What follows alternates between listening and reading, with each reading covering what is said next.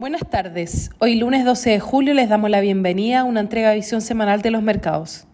Los mercados globales mostraron rendimientos dispares, con los mercados desarrollados cerrando con un alza de 0,3%, impulsados principalmente por Estados Unidos, 0,4% en el S&P y 0,4% en el Nasdaq, mientras que los mercados emergentes nuevamente registraron pérdidas, destacando Asia emergente con menos 2,7% y la TAM con menos 4,0%, región que se vio arrastrada por la importante corrección en Brasil de 5,3%.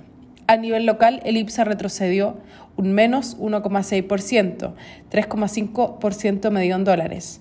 Lo anterior se da una semana en la que los activos emergentes sufren, primero a la espera de las minutas de la Fed y luego ante la corrección de las bolsas globales y el menor apetito por riesgo provocado por los temores relacionados con la propagación de nuevas variantes de COVID-19, las que pueden mermar el crecimiento económico global. Sin embargo, al cierre de la semana vuelve la calma, con las bolsas recuperando terreno y las monedas apreciándose, aunque de todos modos cerrando con caídas en emergentes, mientras que el dólar termina sin variaciones y el peso chileno destaca como una de las monedas con peor desempeño a nivel global. Para esta semana, entre los principales eventos económicos destaca la publicación de datos de precios de junio en Estados Unidos. Se espera que el IPC registre una variación menor al mes anterior en 0,5%, acumulando una variación de 4,9%, mientras que se espera que el PPI marque una variación de 0,6% por debajo del dato previo.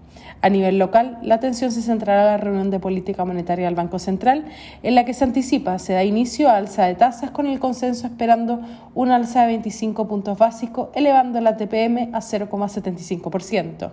Muchas gracias por habernos escuchado el día de hoy. Lo esperamos el lunes en una próxima edición.